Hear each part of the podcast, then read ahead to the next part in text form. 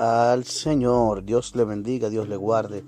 Seguimos edificados sobre la roca. Vamos a continuar con nuestro tema sobre la fe. Este es el tema número 2, la segunda parte del capítulo anterior, que hablábamos sobre la fe en Jesús.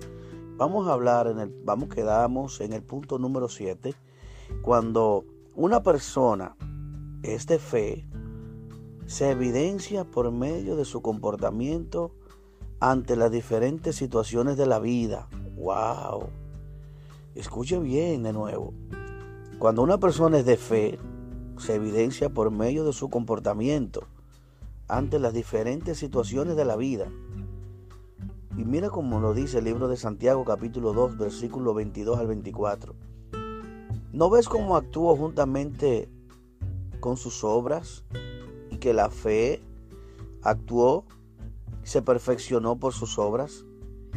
Y se cumplió la escritura que dice, Abraham creyó a Dios y le fue contado por justicia, y fue llamado amigo de Dios. Vosotros veis, pues, que el hombre es justificado por las obras y no solamente por la fe.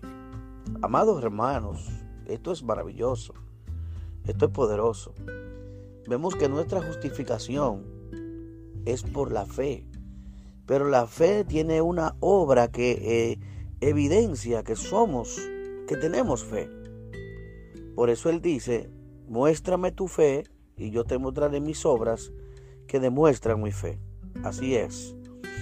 Entonces, ¿por qué nos dice esto? Porque el punto siguiente dice que la fe sin obras es muerta. En Santiago 2, del versículo 14, dice, hermanos míos, ¿De qué os aprovechará si alguno dice tiene fe y no tiene obras? ¿Podrá la fe salvarle? Y si algún hermano o una hermana están desnudos y no tienen necesidad, y tienen necesidad, perdón, del mantenimiento de cada día, o sea, de su comida, de sus necesidades diarias, y alguno de ustedes les dice, id en paz, calentaos y saciaos, pero no les dais las cosas que son necesarias para el cuerpo, ¿de qué aprovechará? Así también la fe, si no tiene obras, aleluya, es muerte en sí misma. Pero alguno dirá, tú tienes fe y yo tengo obras. Muéstrame tu fe, que Dios es uno, bien haces. Si tú lo crees, que Dios es uno, bien haces. Dice, muéstrame tu fe y yo te mostraré mi fe por mis obras. También los demonios creen y tiemblan. Bendito Dios.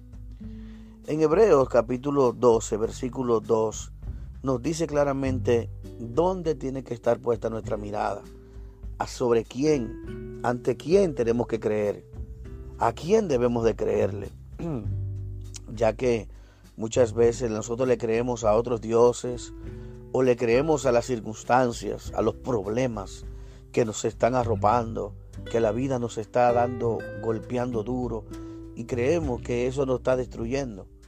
Pero no podemos poner nuestra vista en esa, en esa circunstancia de la vida. Nosotros tenemos que tener nuestra vista puesta en Dios. Nuestra fe tiene que estar puesta en Jesús, en la palabra de Dios.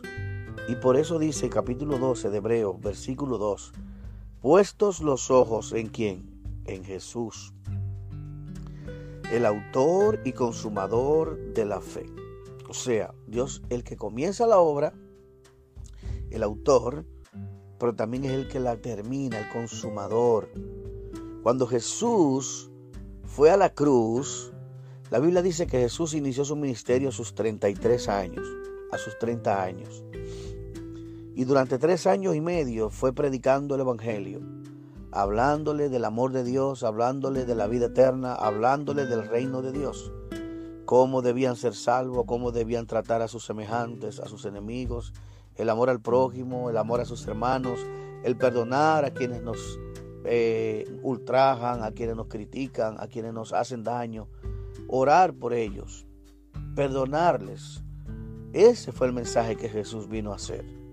Y vemos aquí que al terminar, cuando fue que al final, después de haber orado y haber hecho milagros y prodigios a través de del poder de Dios, Vemos que Jesús sanó paralítico, Jesús sanó ciego, Jesús sanó sordo, Jesús le volvió la vista a, a muchos ciegos, le devolvió el habla a los mudos, a los sordos, resucitó muertos. ¿Cuántos milagros hizo Jesús?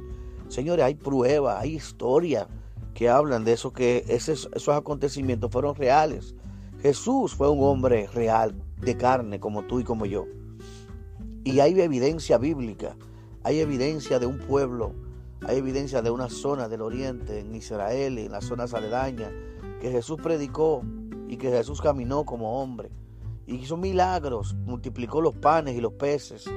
Hizo grandes cosas por el poder de la fe, demostrando y dijo en una ocasión que todo lo que él hizo, nosotros también lo podríamos hacer si creíamos en él. Porque él iría al Padre y vendría sobre nosotros. Él oraría al Padre para que enviara sobre nosotros un consolador, el cual nos daría el poder y la autoridad y la capacidad para hacer las cosas que nosotros humanamente no podemos hacerlo. Pero tú, mi hermana y hermano, mi amigo, si creemos en Jesús, si, si, si vivimos para Dios y creemos en Dios, tenemos fe, pues podemos hacer grandes cosas. Nada nos será imposible. Y cuando hablo de la cruz, de esa obra de la cruz, esa obra redentora de Cristo en la cruz, dice Jesús, señores, después que el pueblo gritaba que lo crucificaran, que lo que soltaran a Barrabás y que lo crucificaran, dice que lo que lo, lo, llevaron, lo, le dieron latigazos, lo golpearon, se burlaban de él y todo eso, amados, al final Jesús dijo, Padre, perdónalos porque no saben lo que hacen. No entendían que estaban siendo instrumentos del diablo en ese momento. Pero cuando Jesús estuvo en la cruz, la última palabra que dijo fue, después de haberlos perdonado, dijo, consumado es. Por eso que Román, en Hebreos 12.2 dice que Él es el autor y consumador de nuestra fe. Porque Él al final llevó la obra redentora desde principio a fin. Él lo hizo todo para que tú y yo pudiéramos tener vida eterna hoy.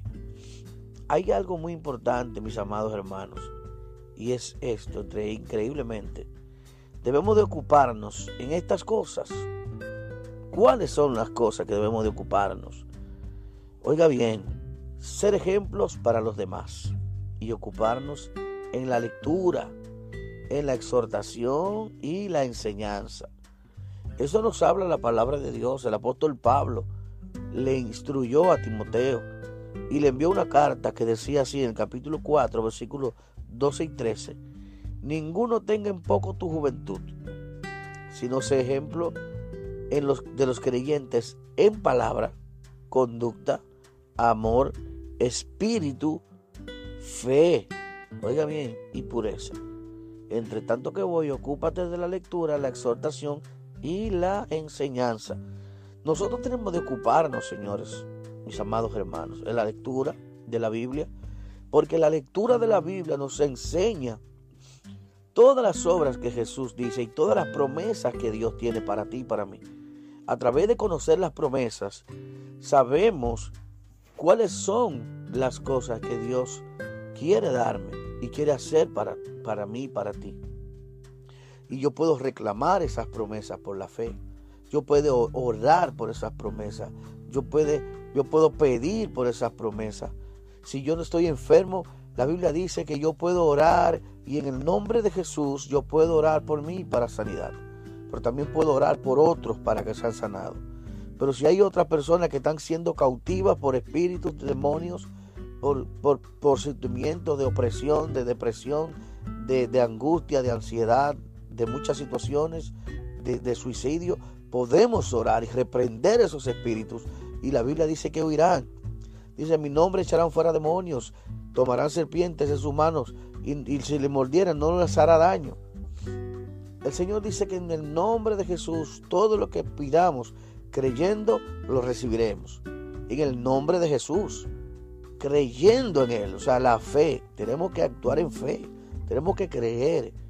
Si estamos enfermos, tenemos que orar, Señor, mira, estoy enfermo, sáname. Si tengo un problema, yo no me voy a desesperar. Lo que Dios quiere es que yo ore por ese problema y que yo no me preocupe, sino que lo ponga en sus manos y ore a Dios. La Biblia dice que por nada estemos afanosos, sino que sean conocidas nuestras peticiones ante nuestro Dios. Debemos de orar, debemos de pedirle al Señor y no, y no tener ansiedad, no dejarnos desesperar por la situación. Debemos de creer, confiar en Dios y esperar en Él, porque Él hará su voluntad. Dios es bueno, amados. Así que hay muchas cosas por las que podemos orar. Hay muchas cosas por las que tenemos que tener fe.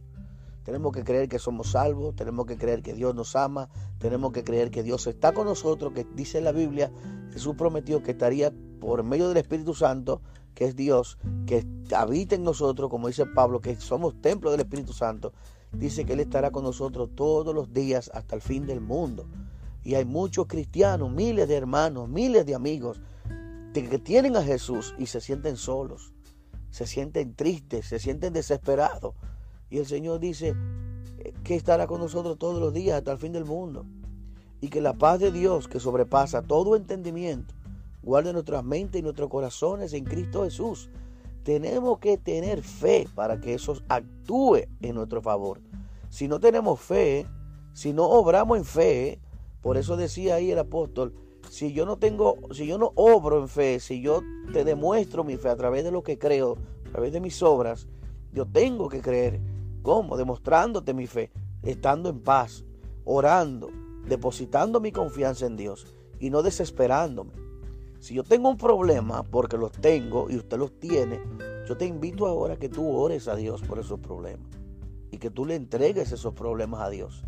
Y de tal manera como si tú fueras a hacer un envío, que tú vas y llevas un artículo a un lugar de envío y tú le digas, Señor, mira, aquí estoy, como si fueras al mostrador, llegas y le dices, Señor, aquí están mis problemas, Ahora mismo yo quiero que tú en fe hagas eso y le digas junto conmigo, Señor, aquí están mis problemas, aquí están mis preocupaciones, aquí están mis ansiedades, aquí están mis situaciones. Yo no las puedo obtener, pero yo creo que tú puedes hacer grandes cosas conmigo. Y yo sé que tú eres poderoso para hacer mucho más abundantemente de lo que pedimos o entendemos, dice tu palabra. Así que te invito a ejercitarte en la fe. Ejercita esa fe que tú tienes. Ejercita el conocimiento de la palabra.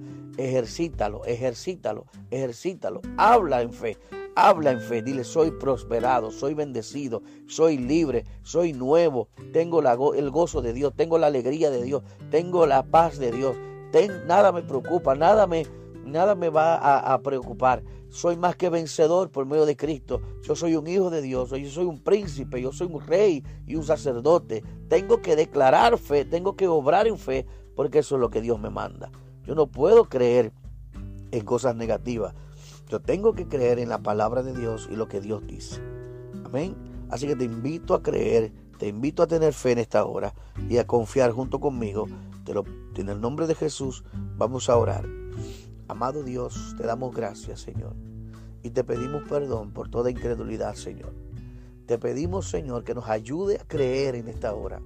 Reprendemos toda duda, echamos fuera de nosotros toda ansiedad y todo espíritu de temor y toda falta de fe en el nombre de Jesús. Y ahora nos apoderamos de la palabra, nos apoderamos de la promesa de Dios por medio de la palabra escrita en tu palabra. En el nombre de Jesús. Te doy gracias porque soy dueño de todo lo que dice tu Biblia, lo que dice la Biblia. Soy, eh, tengo la sanidad, tengo la libertad y tengo el gozo y tengo la prosperidad de Dios sobre mi vida.